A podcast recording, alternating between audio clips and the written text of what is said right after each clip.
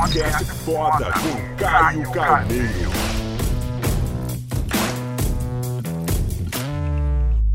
Galera, no Papo Foda de hoje, eu vou bater papo com esse cara sangue bom, com uma energia ímpar, o grande Marcos Pianger. Obrigado, obrigado, obrigado. mano. Valeu, valeu demais. Pô, em primeiro lugar, obrigado. Tá? Obrigado Isso. por estar aqui. Uh, Obrigado papo. por descer do seu Obrigado quarto. por descer do seu quarto. Está... a gente tá aqui no seu hotel, obrigado por descer do seu quarto. Pô, é o mínimo que eu Pô, posso fazer. Obrigado a vocês por ter vindo aí, Eu- velho. Eu acho que essa gratidão é muito boa, da, da gente fazendo essa troca. E eu sei que você tem um tesão muito grande que é essa partilha, né? A troca de histórias. Acho que sim, a conexão humana, a noção de que a gente, é, com contato com tecnologia, vai ficar cada vez mais propenso a virar máquina e ter de novo essa capacidade de toque humano, olho no olho, aprendizado direto, presencial, saca, mano? Isso mesmo. É muito importante também a gente, claro, aproveitar tudo que a tecnologia pode fazer para a gente ser mais assertivo, mais produtivo, mais eficaz, aproximar as pessoas que estão distantes, né? gastar menos tempo, menos dinheiro com questões que a gente pode é, é, atalhar pela tecnologia, mas tem coisas fantásticas do mundo analógico, inclusive livros, Oh, tá- tá papel, falando disso, né? papel é uma super mídia, cara. É uma super mídia o papel, o impresso, sabe? Você vê, você não precisa carregar, você não precisa botar na tomada. Ele, ele tá sempre aqui vivo, entendeu? É, to- é bateria infinita isso aqui. E, e- e independe do espaço, do tempo, você vai morrer, isso aqui, essas palavras vão continuar é para alguma né? outra pessoa daqui a 300 anos. Então a gente tem que entender o futuro, entender a modernidade, mas também analisar assim as vantagens que, que, que as mídias que a gente já tem podem, podem trazer como vantagem mesmo. Eu acho animal. Eu Isso acho animal. pode levar pra praia, pode molhar, pode encher de areia, não E é tem gostoso, que ter né? medo, é entendeu? gostoso. Eu acho maravilhoso. Pra galera que não te conhece, Uhum. como que você se apresenta? Eu sou o Marcos. Muito prazer, meu nome é Marcos. Eu sou filho da Heloísa Piangers, que é uma mãe solteira, uma das 20 milhões de mães solteiras do Brasil, uma mulher que me ensinou a, a- tudo que eu sei sobre família, sobre esforço, sobre resiliência, sobre tratar bem as pessoas e, e sobre não ser é, aquilo que o meu pai biológico foi. Uma coisa ela me disse: você não é seu pai, você não precisa repetir os os erros do seu pai. Você pode recomeçar um ciclo positivo. Meu pai biológico, enfim, ah, não se sentia preparado para me criar, nunca tive contato com ele, não conheço ele.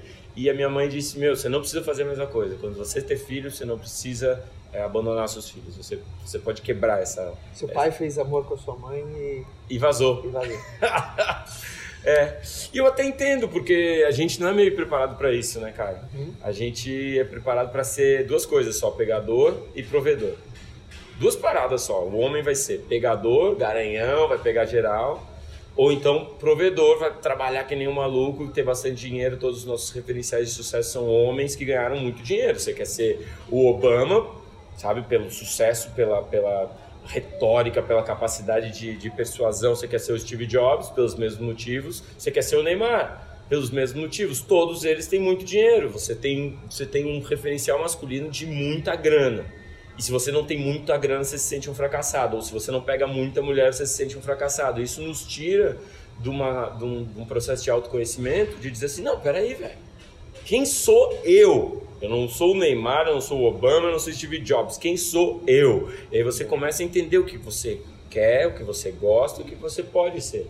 E como você pode ser melhor do que essas pessoas no seu espectro, no seu espaço, velho. Você nunca vai ser o Obama, você nunca vai ser o Steve Jobs. E nessa onda de não, eu, eu- preciso de mais dinheiro, e você se compara com seu vizinho, se compara, ou compara sua família com a família do, do- de um amigo, e- e compara a sua vida de casado com a vida de um amigo solteiro, e você está sempre querendo ser uma outra coisa, você compara a sua vida com o melhor que as outras pessoas têm.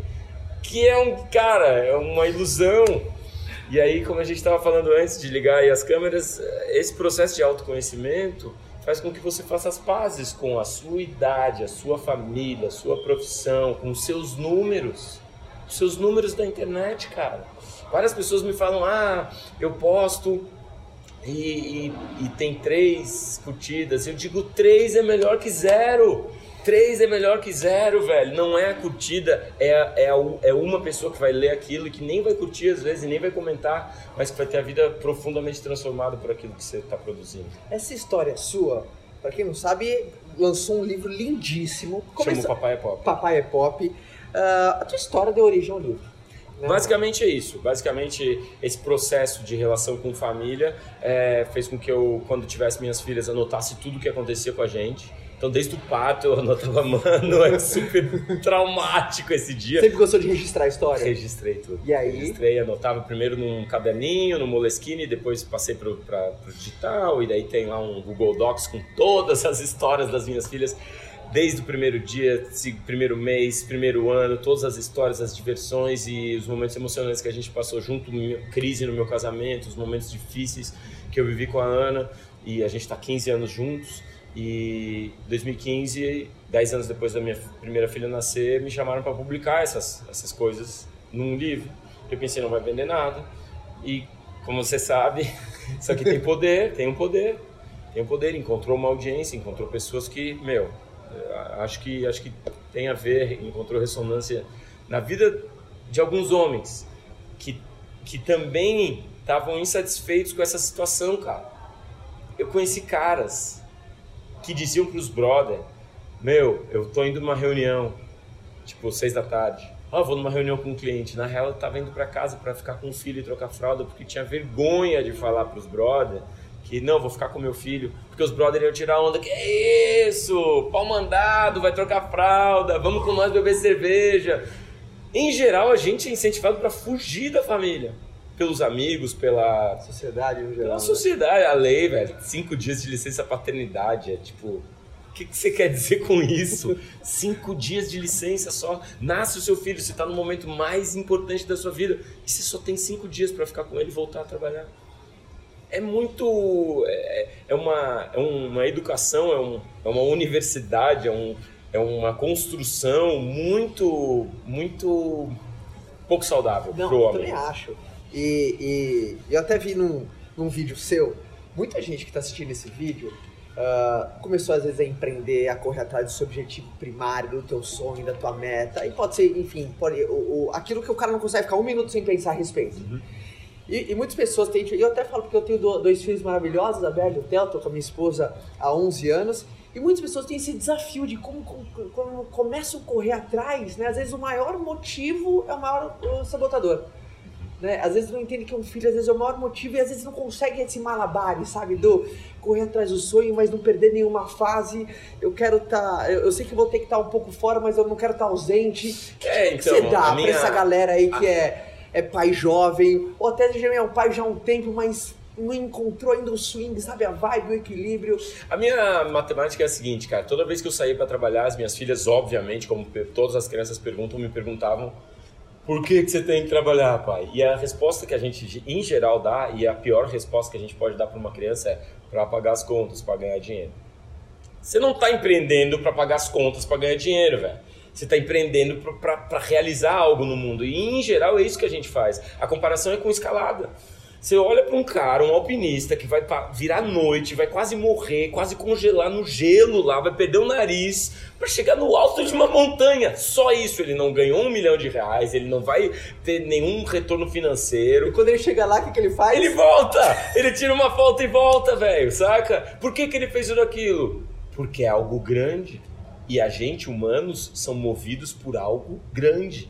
A gente é movido por algo grande. Aí, ah, tem, né, tem os caras que falam, ah, não, mas eu quero, quero fazer uma startup. Daí eu pergunto, por quê? É o exercício da criança. Por quê? Né? Você fala assim, ah, você tem que, né, sei lá, fazer tal coisa. Por quê? Ah, não, porque tal coisa. Por quê? E por quê? Por quê? Você deve saber, seus filhos Total. perguntam por quê o tempo todo. Isso é incrível pra gente achar nossa motivação. O porquê fica o tempo todo me desafiando. Por que, que você tem que trabalhar, pai? Por que, que eu tenho que trabalhar?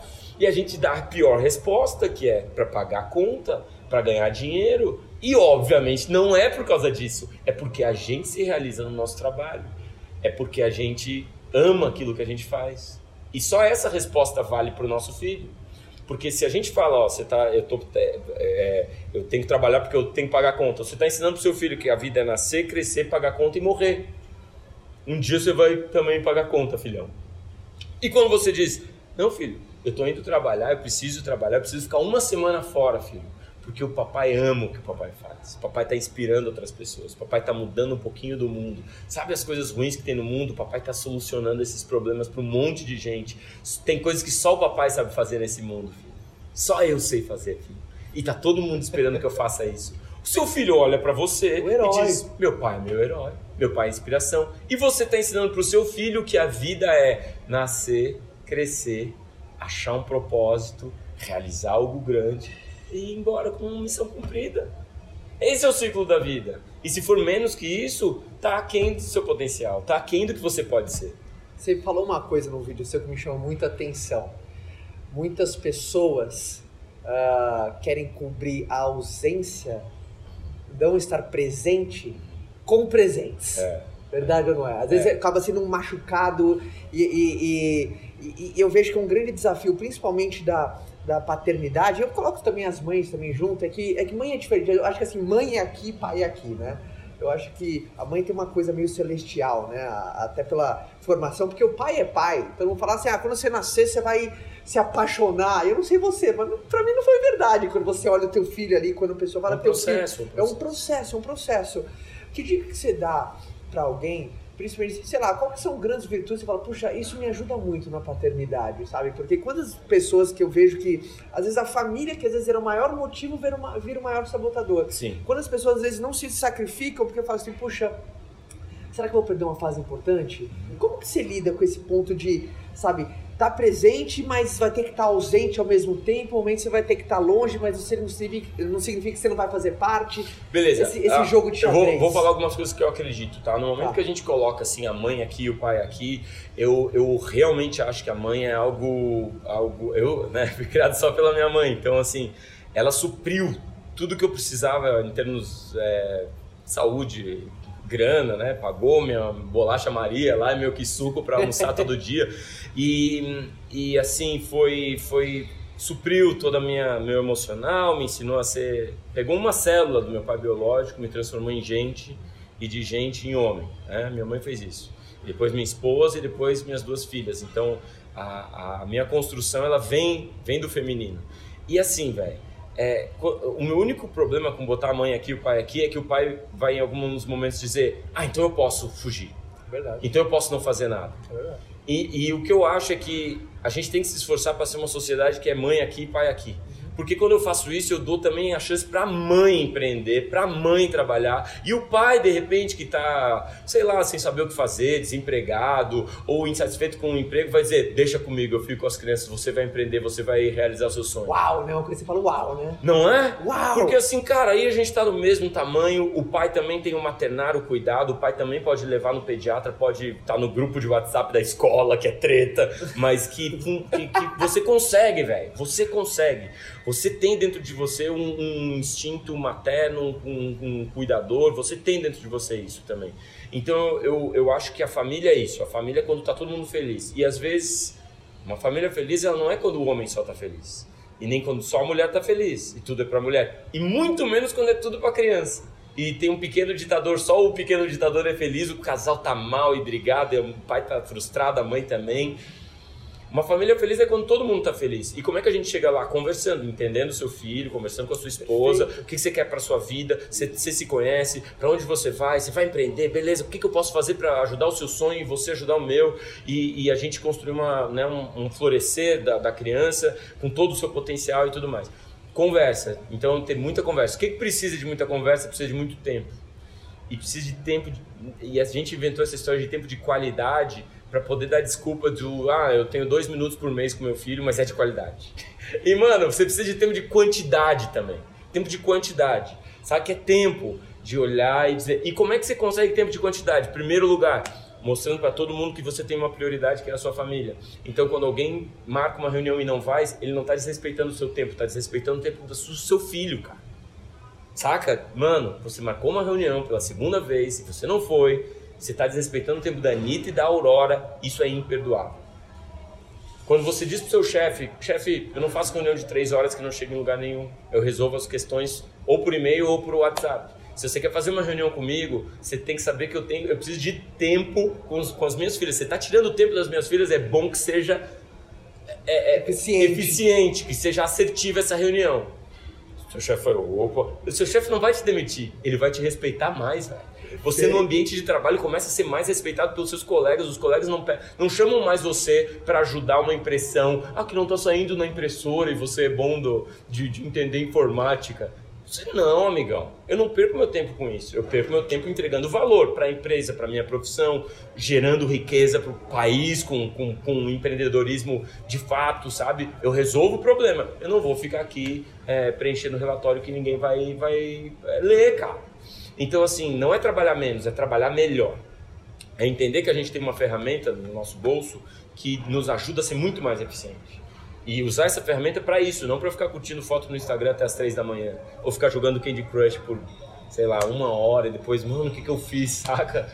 E, e tem uma parada que, por mais que você escreva o livro Papai é Pop, o que eu vi lá, porque eu, eu fui nos comentários de cada vídeo que você fazia, mulherada muito presente nos teus vídeos, porque é muito aquela coisa, fala isso pro meu marido. Ou, eu acho que tem gente que encaminha, é, e tem homens também que estão nessa. É, evidentemente que o homem, como. O que, que é o lugar de conforto nosso, masculino? É o trampo. A gente foi preparado, a gente olha ao redor, todos os nossos amigos estão no trampo, todos os nossos amigos estão na, né, no escritório, isso é referencial, pô, masculino, pum, é aqui que eu vou ficar, fico bem tranquilinho. Aí a mulher, ela, em certo sentido, é preparada para ser mãe. É um esforço, foi um esforço de décadas para a mulher e de briga social e de levantar bandeira e dizer, cara, eu quero trabalhar, eu quero me realizar também num ambiente é, empreendedor, num ambiente profissional. E a mulher, com 50 anos, 70 anos de luta, saiu de casa, só de cuidar de criança, e, e tá, no, tá no mercado de trabalho. A gente, velho ainda não fez esse caminho, cara. Ou tá muito no início desse caminho. Você fez esse caminho, eu fiz esse caminho de dizer assim, não, peraí, eu posso também estar tá com os meus filhos, eu posso organizar a minha vida para não ser uma vida, oh, o que, que você faz? Ah, eu vou no futebol quarta-feira, eu tomo happy hour com meus amigos, domingo eu faço churrasco, ah, os seus filhos? Ah, meus filhos, meus filhos estão lá. Quer dizer, cara, você está deixando de aproveitar a maior experiência humana e é a maior experiência humana. Então, tá participando desse processo também vai te transformar num empreendedor e num profissional mais assertivo, mais inspirado, mais criativo, mais feliz. Quando você faz as pazes da onde você quer estar, tá, ah, você está casado e quer estar tá solteiro, está solteiro, ah, quer, quer, quer tá em outra empresa, aí está naquela empresa e diz, não, mas eu quero empreender, daí está empreendendo, não, eu quero segurança de um... Cara, você tem que fazer as pazes com onde você está, o que, que você quer da vida, autoconhecimento, você entende o que você quer e vai fazer isso. Então você faz as pazes com, não, eu tô no bar porque eu tô no bar aqui com meus amigos, eu tô com a família, eu tô com a minha família, desliguei o celular e tô ouvindo o que eles estão me falando, tô me inspirando naquele pegando energia naquele processo e quando eu vou pro trabalho, eu vou pro trabalho com toda a energia. Aí você começa a, a sair desse status, quero estar sempre em outro lugar e tá exatamente onde você tá. Né? Perfeito. E uma, e uma coisa que é impressionante, eu conversando até com a minha, a minha esposa e conversando com outras mães, às vezes a, mãe, por conta do filho, uh, abre mão de viver uma própria vida para viver uma vida de um terceiro, uh, que é muito nobre isso, mas às vezes uh, a maternidade não preenche, às vezes, o lado profissional dela. Ela fala assim, poxa, e eu? Uhum. Cadê eu nessa história? Às vezes, até a minha própria, a, a minha própria esposa, a Fabi, ela fala, cara, eu, eu me encontrei sendo mãe, mas não preenche meu lado profissional. Uhum né, a minha marca, eu deixar o meu legado, sabe, a minha contribuição para o mundo. Tem mãe que se encontra, né, como mãe. O que, que eu acredito, meu? Esses dias uma empresa grande me chamou para prestar uma consultoria, né? A gente é, trabalhou com eles para tentar, eles queriam ajudar as funcionárias. O que, que eles estavam percebendo? O cara tinha filho, a mulher tinha filho, especialmente as mulheres tinham filho e chegavam de, depois da licença maternidade, pessoas talentosíssimas, super brilhantes diziam, galera, vou sair fora porque não é para mim esse ambiente corporativo, essa, essa aqui é uma loucura, eu quero estar com meu filho. O filho, a criança, ela te reconecta com a humanidade. E a gente tem um processo de vida hoje em dia que é muito pouco humano, né?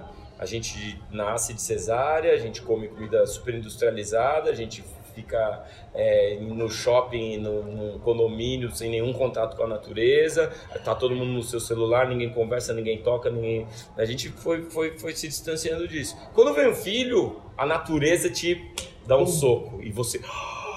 É uma overdose de, de, de emoção, de, de, sentimento, de humanidade. De, é. de humanidade. E aí você diz, cara, eu não quero. Então qual é o único jeito de segurar talento hoje? trazendo humanidade para o ambiente corporativo, cara. E eu falando para essa empresa, pra uma grande corporação, eu disse: vocês querem segurar esses talentos? Coloca uma escolinha, uma creche no, no, na, na empresa para essas mães poderem chegar com seus bebês e tá ali o bebê, pode amamentar, tem um espaço tranquilo, pode interagir com o bebê e tal. Ah, Pierres, mas olha o custo disso, um espaço para deixar as crianças. Vocês não têm fumódromo, velho? Ah, a gente tem fumódromo. Vocês acham então que cigarro é mais importante que criança? Ah, é? Ah, mas daí as crianças no ambiente de trabalho, no escritório, vocês não aceitam um cachorro no ambiente de trabalho? É, a gente aceita. Por que, que não pode ter criança no ambiente de trabalho? Uma mãe não tem que escolher ou meu filho. Ou meu filho ou meu trabalho. É os dois, velho. A gente é uma sociedade doente que não entende que as crianças são a coisa mais importante e que receber bem essas crianças é a única opção que a gente tem para mudar as coisas no futuro. É a única. Quando a gente recebe bem uma criança e dá condição para o pai e para a mãe ter tranquilidade de estar perto dessa criança, trabalhando, produzindo, sendo realizando seus sonhos, suas grandes coisas, mas perto do seu filho com tranquilidade, com, com, com afeto, com carinho, a gente vai todo investimento que a gente faz nessa criança a gente vai recuperar lá na frente 100 vezes mais, porque essa criança ela vai sair melhor na escola, vai ser mais sociável, vai empreender mais, vai sair melhor no mercado de trabalho. A gente muda as coisas aqui, velho, quando chega com humanidade. E não com menos humanidade, sabe? Não, não vamos ter filho e criança tem que ficar num canto. Com mais humanidade a gente transforma as coisas, com mais contato humano. Então é, é muito maluco assim, a gente eh, aceita um fumódromo e um e cachorro, mas não, criança e, e, eu acho que tem várias empresas percebendo isso, né? Você, você vê, sei lá, tem, tem, tem empresas muito legais. Eu, eu, eu, assim, converso com empresas que estão dando licença paternidade de três meses por conta própria. Diz assim, não, três meses, dois meses quando nasce e depois um mês quando, quando a mãe volta a trabalhar. Que legal. E a mãe volta a trabalhar bem mais tranquila, porque o pai está saindo agora de novo de licença paternidade fica com o bebê. Que legal. É fantástico para o pai, é fantástico para a mãe, é maravilhoso para essa criança. Conversei com empresas que estão implantando creche, espaço para realmente a mãe ser, né, tá tranquila na hora de trabalhar, na hora de, de, de, ser brilhante no seu emprego. Então é assim, cara, a gente só vai reter esses talentos que têm contato com essa humanidade abundante da paternidade, da maternidade, se a gente se transformar em empresas humanas também. Ótimo. E se a gente estivesse dando um recado final, primeiro para uma mãe, independentemente se você sabe o que é, um recado que você sempre dá pra uma mãe. Geralmente uma mulher chega para você e você fala, que dia que você pode me dar? Né? Eu tenho uma. É. A culpa não é sua. A culpa não é sua. Eu sei que você tem culpa porque você trabalha demais. Eu sei que você tem culpa porque você fez cesárea, não foi um parto natural, humanizado. Eu sei que você tem culpa porque não amamentou até seu filho fazer 18 anos. Eu sei que você tem culpa porque você se separou, porque o seu marido não quis ser pai, porque você, você acha que tem o dedo podre porque só escolheu o namorado errado. Você tem culpa e a culpa não é sua. Não é sua culpa. Não é da mulher a culpa. Você, a, a, mulher, ela fica se comparando o tempo todo com a própria mãe, acha que a minha mãe lavava fralda de pano. Era, por isso era uma mãe melhor. E ela era melhor que eu, e eu não faço nada.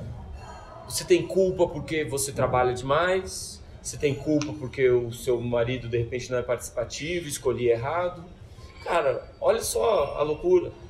A culpa não é de quem a culpa não é da mulher que tá lá do lado do filho e tem um marido que não participa. A culpa é do marido que não participa, velho. A culpa é do cara que. Você fez a sua parte, fez escolha, né? E o cara não tem culpa nenhuma. Não sei se você já percebeu isso. Mas o pai, o cara que não participa, o cara que abandona, ele não sente culpa nenhuma.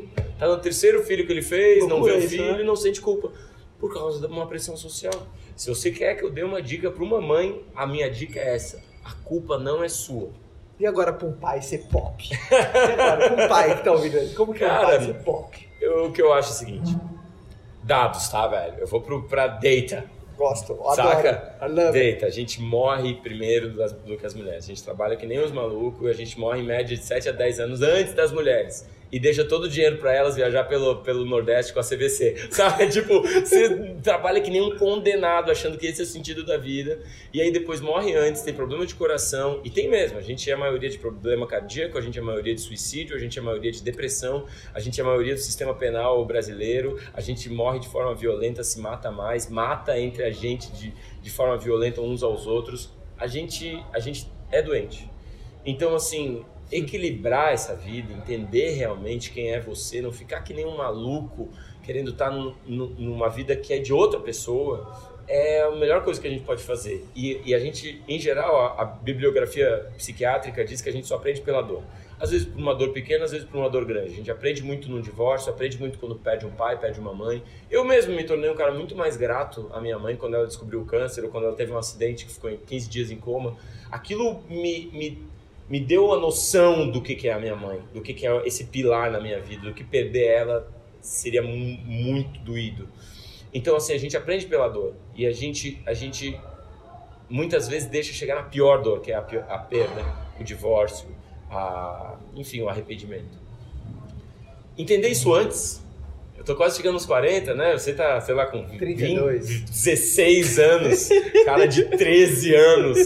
Meu, quanto antes a gente percebe isso, cara, quanto antes a gente percebe isso, é, é melhor, entendeu? Quanto antes a gente percebe que a gente é doente quando a gente tá fazendo o papel social de uma outra pessoa e não o nosso, quanto antes a gente percebe isso, mais feliz a gente vai ser. Menos arrependimento a gente vai ter lá na frente. Então essa noção de olhar para dentro entender quem é você, o que só você consegue fazer. Esses dias, tava ontem mesmo, tava em São Paulo segunda, e o cara, o cara chegou no final da palestra e disse assim, cara, eu deixa eu te contar um, um cara me, me chamou para ser sócio de não sei o que lá e tal, e eu e eu virei para ele e falei assim, cara, muito obrigado pelo convite aí de ser sócio, mas meu filho acabou de nascer e tem vários caras para assumir o seu negócio mas só tem um cara pra ser pai do meu filho. Uau. E aí ele, Verdade, né? cara, e aí ele tava contando que no momento que ele fez essa coisa de prioridade, de entender quem ele é, eu sou pai desse garoto aqui. Viajou, se mudou para outra cidade e começa a aparecer oportunidades para ele ser quem ele é no, no ambiente profissional, para ele empreender de uma outra forma, para ele achar caminhos para estar perto do filho e poder dar a resposta única que os nossos filhos aceitam. Por que, que você tem que trabalhar, pai? Porque eu tô fazendo algo grande, filho. Porque um dia você vai ter orgulho de mim. Uau. Puta que pariu. obrigado Animal, irmão. demais, cara. Em nome de toda essa galera, eu quero falar obrigado. Continua. Continua levando essa mensagem fodástica aí pro mundo inteiro. Obrigado. Você tá empoderando geral. Legal. E não só pai, não só mãe. Você tá então, empoderando. Empoderando geral. boa, boa. Mas você tem uma linda mensagem. Obrigado, meu irmão. muito. E que você continue sempre brilhando, tá bom? Muito obrigado, Caio. É, sucesso no seu, seu trabalho também. Um beijo especial pros seus filhos. Obrigado. irmão. ó, todo, ó, todos os contatos dele tá aqui, aqui embaixo. Tem um canal top demais. O Instagram dele também com muita coisa bacana. Pode seguir o cara que também é um grande general desse exército do bem, tá bom? Tchau, galera. Até o próximo vídeo. Quer continuar esse bate-papo comigo? Então vou te esperar lá no meu canal, tá? É youtube.com barra Caio Carneiro. Forte abraço, galera.